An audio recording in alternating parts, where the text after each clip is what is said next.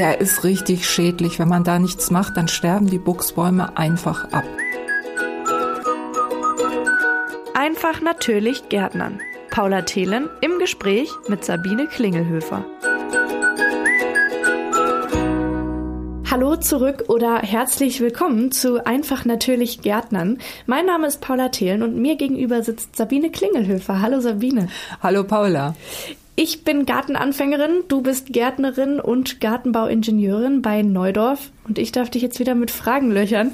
Das Thema heute, da habe ich schon direkt bei der Überschrift ein ganz großes Fragezeichen im Kopf. Das Thema ist der Buchsbaumzünsler. Was ist das?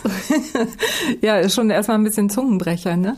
Der Buchsbaumzünsler ist ein kleiner Falter, der ist weiß und hat so einen braunen Rand und fliegt meistens nur in der Dämmerung und nachts und man sieht ihn kaum, aber die Larven machen böse Sachen oder leben einfach nur, aber sie leben von unseren Buchsbäumen in den Gärten und die fressen an den Blättern und können da richtig schlimm schädigen.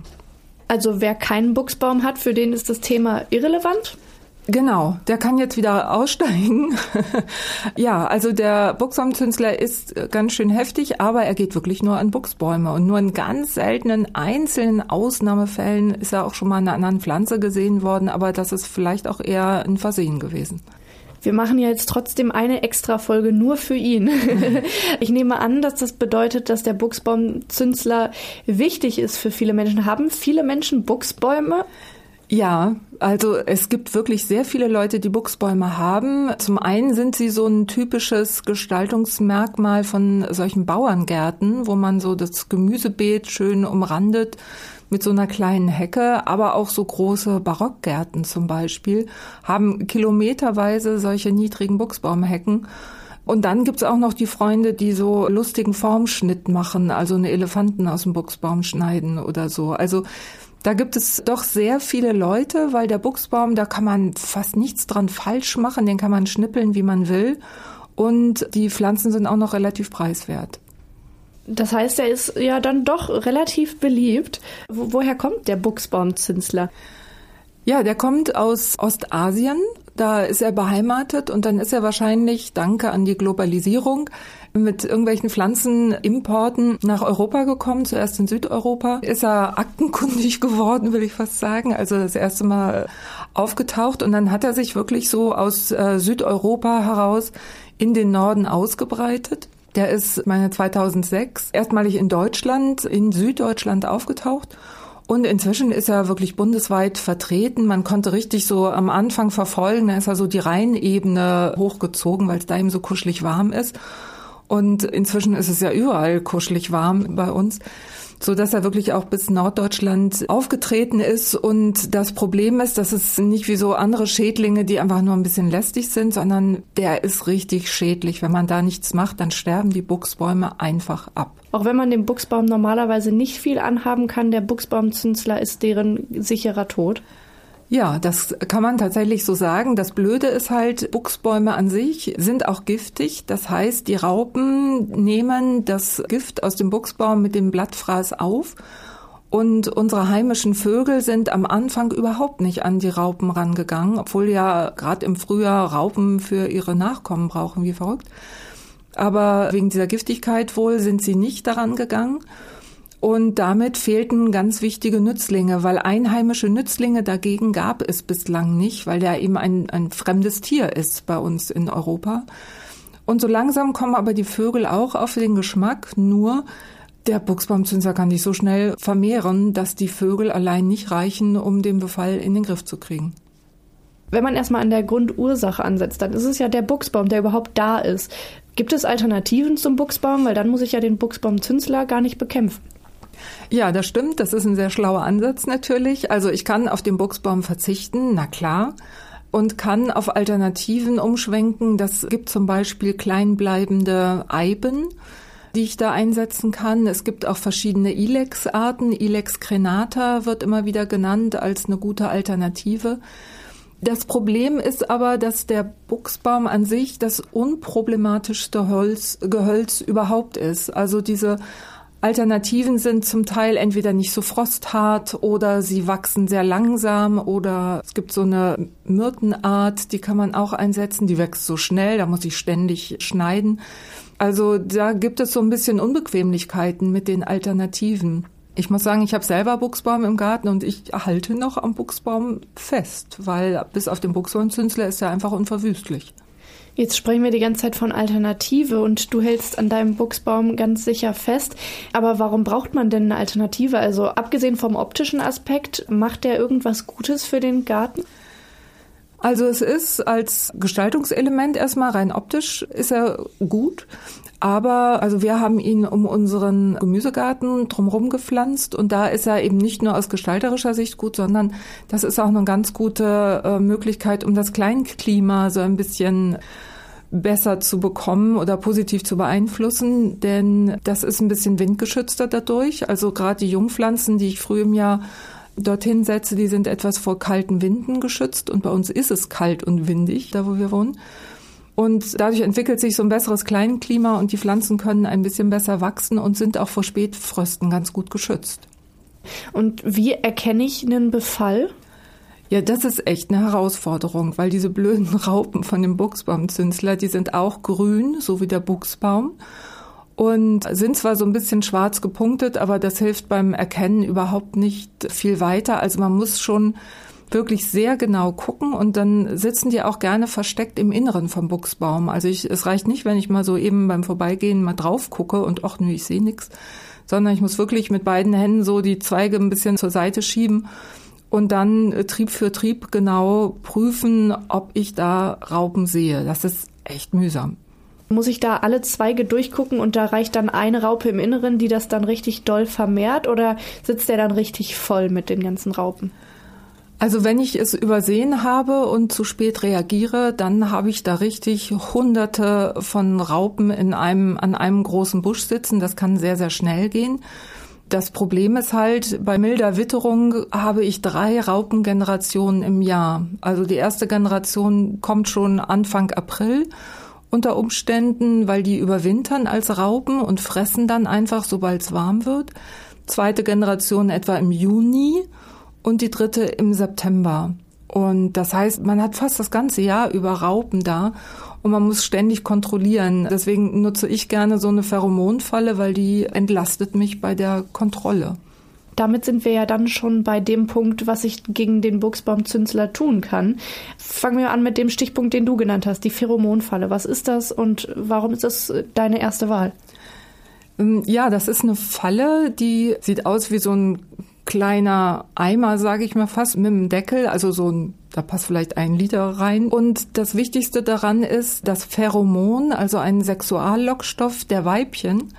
Das ist da eingearbeitet und das lockt die männlichen Falter an. Das heißt, die männlichen Falter riechen das, mh, hm, Pheromon von dem Weibchen, lecker, fliege ich mal hin, dann fliegen die in diese Falle und ich sehe dann, ah, Jetzt fliegen die Falter, jetzt sind die Männchen unterwegs, das heißt, die Weibchen sind auch unterwegs. Und ich fange zwar auch einiges weg mit dieser Falle, aber es ist, das allein ist nicht die Bekämpfung, sondern das zeigt mir nur Alarm. Die Falter sind unterwegs und eine Woche später muss ich mit den ersten Larven rechnen. Und wie bekämpfe ich das Ganze dann? Ja, da gibt's ein biologisches Pflanzenschutzmittel, was man einsetzen kann, was wirklich nur gegen diese Raupen wirkt. Und zwar heißt das bei Neudorf Xentari raupenfrei, also Xentari mit X. Das ist ein Bacillus thuringiensis Präparat. Das heißt, das ist ein, ein Gift von einem Bacillus da drin. Und das sprühe ich auf die Blätter richtig tropfnass. Das ist super, super wichtig. Also tropfnass spritzen den ganzen Buchsbaum und die Raupen, die fressen, nehmen das mit dem Fraß auf. Und dieses Gift, das führt dazu, dass die Magenwände durchlässig werden und daran sterben dann die Raupen. Aber da es eben nur dann wirkt, wenn ein Insekt das aufnimmt mit dem Fraß, wirkt es nur gegen diese Buchsbaumzünslerraupen, weil andere Raupen fressen da gar nicht. Jetzt haben wir ja gerade in der letzten Folge über Insektenschutz gesprochen und jetzt sprechen wir darüber, wie man Raupen tötet. Gibt es vielleicht auch einfach einen Nützling, den man dagegen einsetzen könnte, über die Vögel hinaus? Also es gibt einen Nützling, der jetzt vor kurzem wohl das erste Mal aufgetreten ist, und zwar ist das die Samurai-Wespe, ein sehr lustiger Name.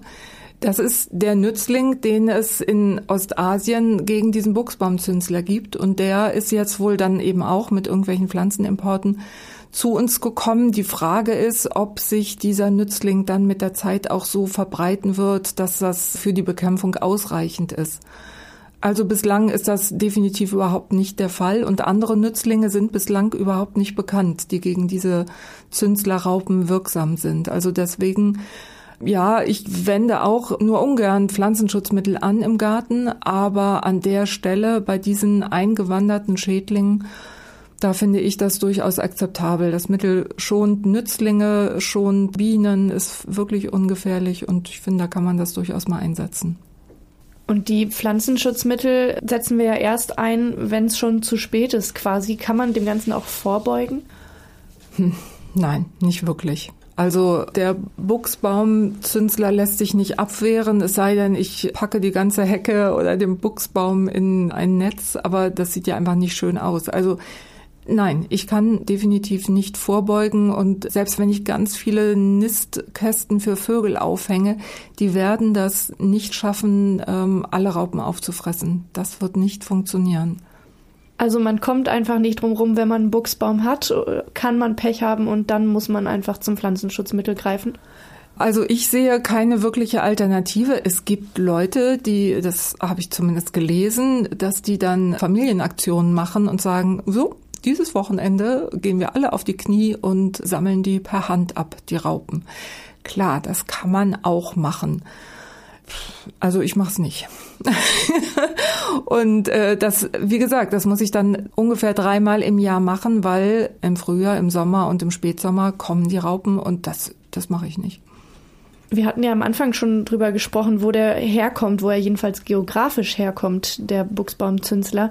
Wo kommt der denn direkt her? Also wenn der Nachbar Buchsbaum hat und da schon angesiedelt ist, dann flattert der Falter rüber und legt seine Eier ab, oder? Ja, ja, ganz genau. Also kann auch sein, dass nebendran oder in der Nähe eine Baumschule ist oder eine Gärtnerei, ein Gartencenter, die auch ihre Pflanzen ja bekommen von irgendwelchen anderen Stellen und das auf die Weise da etwas rüberflattert, dass ich es mir tatsächlich auch mit in den Garten hole, wenn ich einen Buchsbaum kaufe. Das ist natürlich auch nicht ausgeschlossen. Aber vor allen Dingen kommt es tatsächlich von den Nachbargärten rüber. Die können schon ich weiß jetzt gar nicht, wie weit fliegen, aber die können schon größere Distanzen zurücklegen. Da geht schon was. Wenn man jetzt hochwertigere Buchsbäume kauft in einem besseren Laden oder wie auch immer, hat man da bessere Chancen, einen zünslerfreien Buchsbaum zu bekommen? Nicht wirklich, weil wie eben schon gesagt, also es ist wirklich echt schwer, die Raupen zu entdecken und das kann man jetzt auch im Gartencenter nicht unbedingt übel nehmen. Wenn die den Buchsbaum bekommen haben, dann steht der Buchsbaum da vier Wochen und dann kommt vielleicht von deren Nachbargrundstück ein Buchsbaumzünsler angeflogen und legt da seine Eier ab. Das kann man überhaupt nicht ausschließen. Also da kann man sich nicht gegen wehren. Man kann natürlich auf jeden Fall den Buchs gut ernähren. Also einmal im Frühjahr zumindest mit einem organischen Dünger wie dem AZ-Buxusdünger versorgen. Aber das ist keine wirkliche Vorbeugung vor einem Befall. Wenn man festgestellt hat, man hat's verpennt, die Raupen haben schon den halben Buchs kahl gefressen, dann muss man aber nicht gleich anfangen zu jammern und den Buchs rausreißen. Also ein bisschen Kahlfraß sozusagen vertragen die, die treiben auch im ersten und zweiten Step wieder aus. Nur wenn das eben mehrmals passiert, dann, dann ist irgendwann Ende. Klingt nach einer relativ verzwickten Situation. Wenn man also Buchsbaum im Garten hat, dann hilft nur regelmäßig kontrollieren und früh genug Pflanzenschutzmittel einzusetzen. Was sind trotzdem deine drei Tipps für Buchsbaumfans? Also ja, Kontrolle, Kontrolle auf jeden Fall. Oder wenn man sich das nicht zutraut, so eine Pheromonfalle aufhängen, weil die übernimmt den Job der Kontrolle.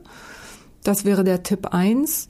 Tipp 2 ist, wenn man den Buchsbaum geschnitten hat, direkt danach kontrollieren, weil dann kommt man schon ein bisschen weiter ins Innere des Buchsbaums.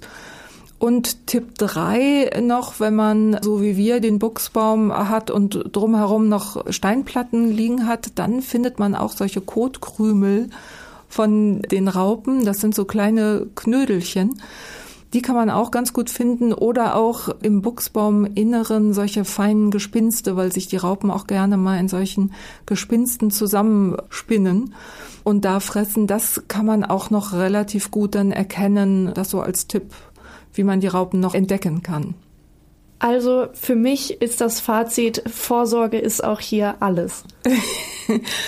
Vorsorge, Kontrolle vor allen Dingen ist an der Stelle wirklich das Allerwichtigste und ähm, man kann ihm nicht entgehen, dem Buchsbaumzünsler. Es ist so hart, wie es ist. Es ist einfach so.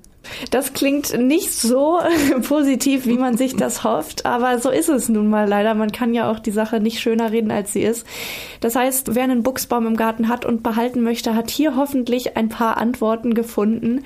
Wenn noch weitere Fragen bestehen, dann schaut doch einfach mal in die Show Notes. Da haben wir schon einiges beantwortet. Alles weitere, alle weiteren Fragen könnt ihr gerne an Neudorf direkt richten, entweder per Instagram, per Facebook oder über neudorf.de. Und äh, wir sagen Tschüss und bis nächstes Mal. Ja, tschüss Paula. Tschüss Sabine. Das war der Podcast Einfach natürlich Gärtnern mit Paula Thelen und Sabine Klingelhöfer. Mehr zum Thema gibt's auf neudorf.de.